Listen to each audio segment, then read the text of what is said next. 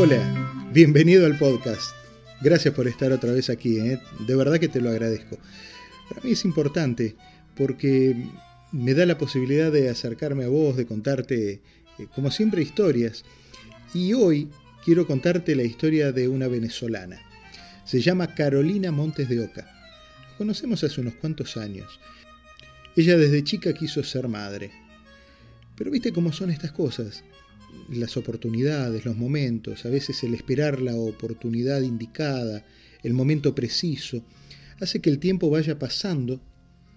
Y un día, una mañana, dijo, no espero más. ¿No aparece el hombre?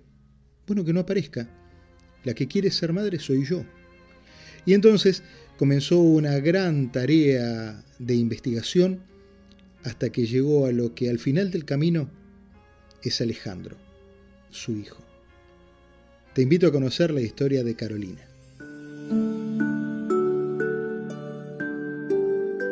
Yo por mucho tiempo intenté tener la familia tradicional, la, busqué, la, la, la peleé, por decirlo de una manera, no se dio.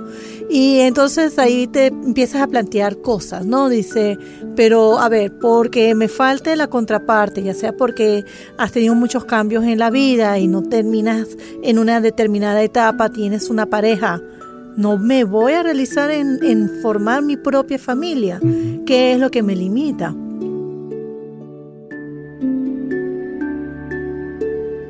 Y a partir de ahí fue todo un proceso de investigación, de, ir buscando cosas, de preparación sobre todo. Porque se dice muy fácil, nada, ya fuiste, ya te quedaste embarazada. No, no, no funciona así. Funciona que tienes como que primero internalizarlo tú sabes, uno mismo, ¿no? Y eso es un viaje. ¿En qué momento te viste mamá? No, yo siempre me he visto mamá. Lo que pasa es que la mayoría de las personas que me conocían no me veían mamá. El problema era de los demás. El problema era de los demás, ¿no? El problema no era mío, yo lo tenía todo muy claro. De hecho, yo eh, lo quería hacer, estaríamos hablando fácilmente de 6, 7 años atrás, iba a iniciar este proceso y mi pareja entonces me paró y me dijo, él estaba en el exterior y me dijo, no, no, para, yo voy, yo, yo, vamos vamos a hacerlo en conjunto. Y entonces, tú sabes, uno siempre sueña de hacer la, parte esta equilibrada de la familia tradicional. Y cuando yo me veo que no, no se cristalizaron las cosas, yo dije, pero ya va, pero ¿quién me detiene? Porque yo me tengo que atener a un parámetro cuando ahora la misma sociedad te lo, te lo permite. Y dije, no, no, voy a hacerlo y ya está, y me lancé. Y yo no sé si si es que algunas personas me dicen que soy muy valiente por haber hecho eso, de la manera en que lo hice. La gente proyecta en esta situación. Sí, no, la gente se proyecta. Sus frustraciones y sus deseos los proyecta. es muy divertido, ¿no? Lo que te dice la gente. También a veces yo digo, habré sido yo una irresponsable en lanzarme sola de esta manera. Te tiran una duda. Sí, no, no, te dejan una duda. Y ¿qué? Pero claro, cuando yo me despierto y veo todos los días la, la carita de mi bebé que se sonríe cuando me ve, que le brillan los ojos, pues uno dice, pues que hablen. Que hablen. Que hablen. Que hablen.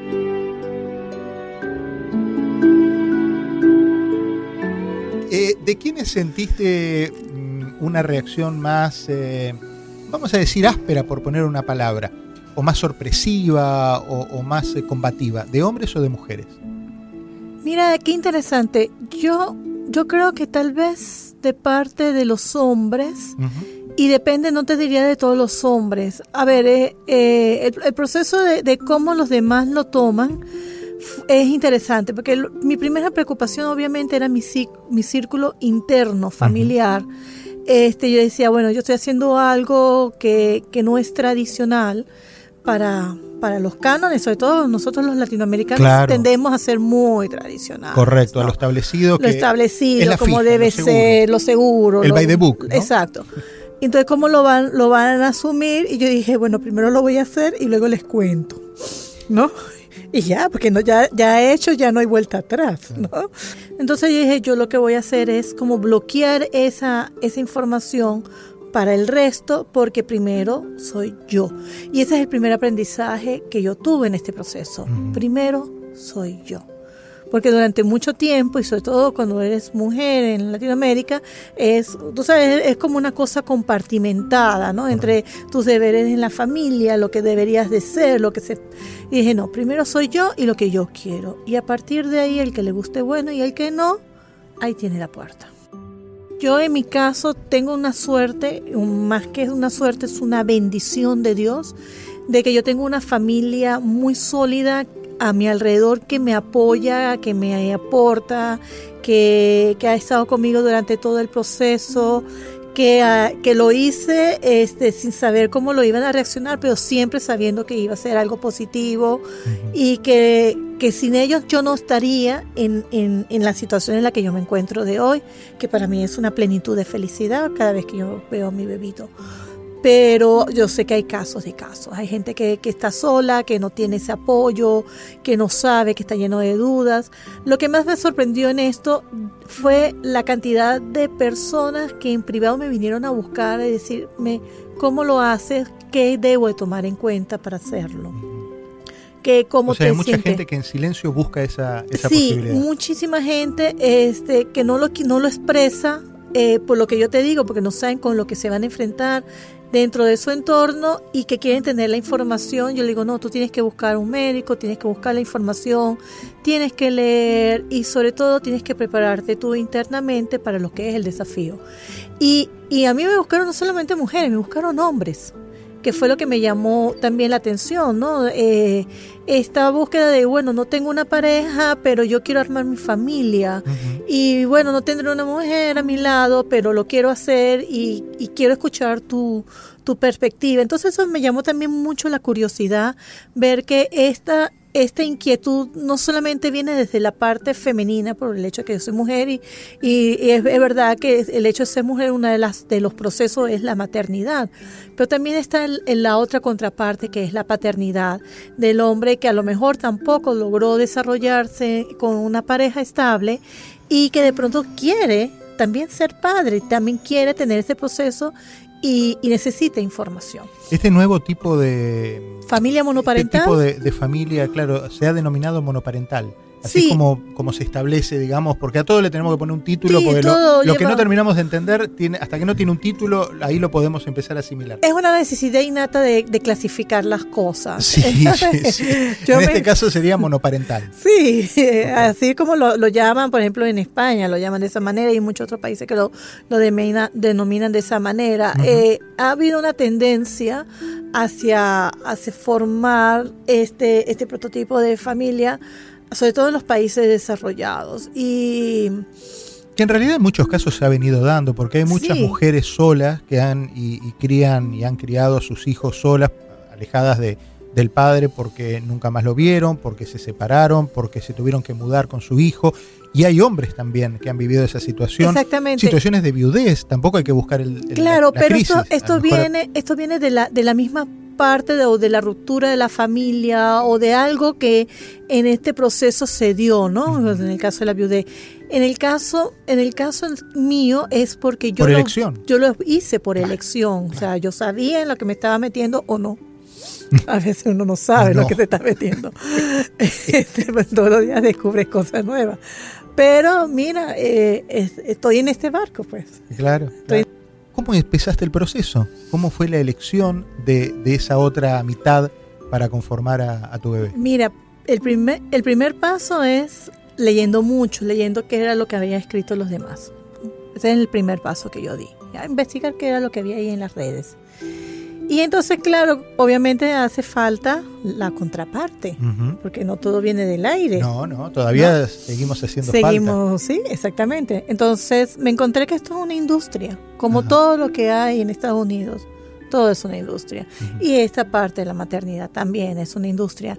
Y hay bancos, bancos muy especializados cuyas páginas web este, son bastante curiosas. Son como catálogos. No, no, esto es como comprar en, en Macy's, es como comprar online, literalmente, porque cada uno tiene su ideal de cómo quiere ser su contraparte o cómo y hay diferentes diferentes razas, diferentes tamaños, diferentes ideas, ¿no? De cómo lo queremos visualizar. Y eso lo que me llamó la atención es que como quedaba para todos, tú podías escoger por país, por raza, por tamaño, porque si su hobby era el fútbol o el béisbol o por los niveles de inteligencia, si había hecho posgrado, si no, si era básico, este, por su origen eh, religioso. Y pregunto, entre alguien que hizo un posgrado y alguien que terminó la secundaria solamente, ¿hay, hay diferencias de precios? Mira, no lo sé, este, porque no te salen los precios cuando los ves, ah, sino que tú vas como seleccionando y vas mirando. Mi proceso fue como algo muy, muy interno yo más o menos dije, yo quiero a alguien que se parezca a mí. Ok. Ok. O sea, muy simple. claro. ¿Qué más? Quiero, claro, se sabe. quiero a alguien más o menos que yo me dé una conexión. ¿Alguien con quien saldrías? No, porque tú no ves, yo no, no, no pedí ver las caras no, cuando no, pero digo, en, sus características. Alguien que, yo me imagino conviviendo con una persona así. Fue más o menos así. entonces yo iba escogiendo como lo quería, lo quería alto, más o menos como yo, el tipo de color de ojos, más o menos como el de mi familia. Iba primero por las cosas estas básicas, ¿no? Las sencillas. Y luego dije, bueno, obviamente quiero darle la oportunidad a mi bebé que si el día de mañana quiere conversar con esta persona, la tenga. Entonces es una, una casilla también que tú... Ah, también. sí, tú tienes esa casilla, también tienes una... Tienes lo que le llaman Open ID, eh, por ejemplo.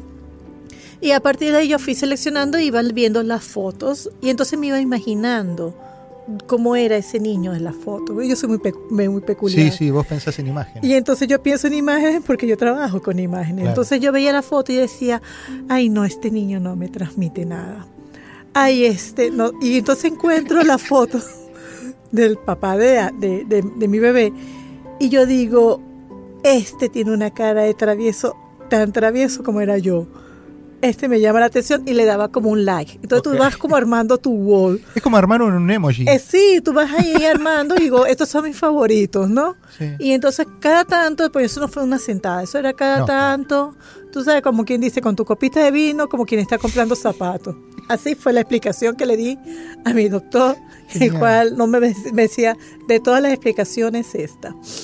Y entonces yo iba como seleccionando, pero es que no solamente vas mirando esta parte externa, sino que tú te puedes encontrar con saber cómo fue su vida o cómo es su vida, si es un padre de familia, si ha estudiado, cuáles son sus hobbies, si le gustan los perros, si le gusta ir de viaje, si tiene un negocio, si, si está soltero, si baila bachata, si no tienes la opinión incluso de las personas que lo entrevistaron al donante y, y, opinan sobre qué es lo que ellos vieron de ese donante, que, cómo lo consideraron este, si lo vieron como una persona muy tranquila, muy pasiva, si es activo, si es enérgico, si, ¿me entiende? Un perfil, pero pormenorizado al detalle. Incluso hay una parte donde dice, bueno, como no quieres saberle la cara, pero nosotros podemos dar una idea a qué actor se le podría parecer. Ah, y entonces esa fue la parte más divertida porque yo lo pongo y digo, ah, mira, se parece a un primo mío, podría. Sí, tiene rasgos como de la familia. Ah, mira, ese actor me gusta. Me gusta en esa película, tal, ¿no sabes? Este, este juego de tal. Pero lo que en el caso me decidió más fue cuando yo leí lo que, el motivo por el cual él, él lo hizo este, y toda la parte que tenía que ver con la referencia de él, y dije, este, este tipo me cae bien. No lo conozco, pero me cae bien. Siento que yo me podría tomar una cerveza con él, conversar, este, me llevaría bien, a lo mejor seríamos tremendos amigos. Y, y, en el otro extremo de la historia, ¿vos encontrás hoy en tu hijo algunos de esos rasgos que elegiste en la computadora? No lo sé, porque está muy bebito. O sea, a ver. Bueno, pero digo, en, las características. Bueno, primero, primero que es igual a vos. O sea, esa parte está. no, sabemos cómo es él, pero sí sabemos cómo sos vos y es igual a ti. sí, en el carácter. Este, él es muy largo, es extremadamente largo, mi bebé. Eh, es más que el típico bebito rechonchito, así, que también me daba como miedo que saliera rechonchita o gordito. Él es largote. Y largote con unas manos largotas, como si fuera de pianista. Yo dije, eso tiene que ser el papá. Pero lo que son cosas como la personalidad, yo creo que las vendré descubriendo más adelante. Por el momento, lo que yo he descubierto es lo que se parece a mí. Esta cosa de, de, no sé, que, que, agarra mal carácter de un momento a otro, no sé qué. Eh, y con la misma se le pasa. Sí, con la misma se le pasa. lo que sí es que, a ver, yo soy una persona que vivo todo el tiempo con el chiste. Este bebé es muy serio. ¿Ah, sí, muy serio. Él se ríe, pero así como aparte, como que, ok, ya entramos en confianza y no hay nadie más, entonces ahora me río contigo. Ah, pero esta cosa de este bebé dicharachero que se ríe con el primero que pasa, no. No. Él no es así. Me imagino que a lo mejor más adelante lo desarrollo. Está muy chiquito, tres meses, apenas. Pero es, entretenido ver cómo también las demás personas interactúan y yo digo, vamos a ver si se va a reír o no. Y decía, no, es un analista político, está serio. Sí, se relaciona más con tu parte profesional. Sí, una cosa. claro, eh, obviamente que cuando ves los ojos de tu hijo y, entras en esta vida que te hizo cambiar de carro, ahora cuando llegabas a la radio veías que ya, el, el auto, la, bolita verde esa que tenía ya cambió por una camioneta. tuve que, ponerme seria. Es terrible. yo era feliz con mi, mi carrito chiquito, verde chillón, que yo me paraba en la mitad del estacionamiento y sabía, allá en la esquina está el único carro verde chillón de todo el estacionamiento. Exacto. Ese es el mío. No, no, no, no te cabe nada. Claro, De estos bebés traen de todo. Eh, vos, sabías obviamente que cambiar, eh, que cambiar esa vida de, no mamá a mamá eh, te iba a generar todas estas, todos estos cambios. Claro. y, cómo, lo, cómo lo vas viviendo? Un día a la vez. Un día a la vez. No, no puedo, no puedo ponerme con, con, cómo va a ser mañana porque te vas a llenar de ansiedad. Y eso es una cosa que uno tiene que trabajar, esta, esta porque yo tengo que estar sólida emocionalmente porque ya no, no, no trata solo de mí, sino que tengo una persona que depende de mí. Entonces te pones a pensar, ok, que si me pasa algo, ¿qué debo de hacer? Ah, bueno, tengo que agarrar un seguro, ok, perfecto. Si me pasa algo, ¿qué tengo que hacer? Tal vez tengo que dejar un, un testamento diciendo con quién yo quiero que se quede el bebé en casa. Estas cosas que tú tienes que pensar. Sí, que las tendremos que pensar todos. Lo que, pasa es que vos sentís que tenés la responsabilidad, el 100% de la responsabilidad. Yo la comparto con mi mujer. De claro. O sea, y, y, por ejemplo, yo tengo la, la oportunidad de decir a mi hermana, ojo, si me pasa esto, yo quiero esto. Y me dices, pero ¿por qué me dices estas cosas? Digo, porque tengo que decirlo, porque en algún momento dado, si llega a pasar, tú no vas a, saber cómo era que yo pensaba sobre determinados temas. Entonces, si pasase esto, yo esto lo quiero de esta manera. Esas son prevenciones. ¿Y temores te crecieron nuevos? Mira, temores. No, temores los tienes todo el tiempo.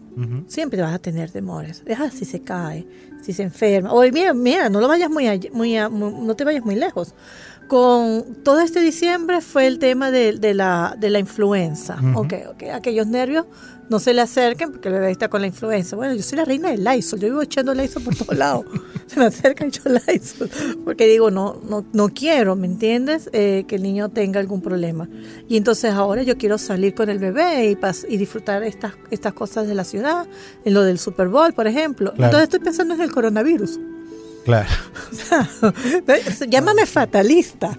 pero, ¿me entiendes? Tú vives teniendo como, como, como, como constantemente miedo. Dice, ah, bueno, lo llevas a, esta cosa de, de proteger, por supuesto, tú. Claro, claro, claro. Una mujer con fortaleza, una mujer decidida, una mujer con una profunda entrega al sentido de la maternidad. Esa es la historia que te presenté hoy. Te agradezco que la hayas compartido y por supuesto te espero en el próximo episodio. Gracias y pasalo bien.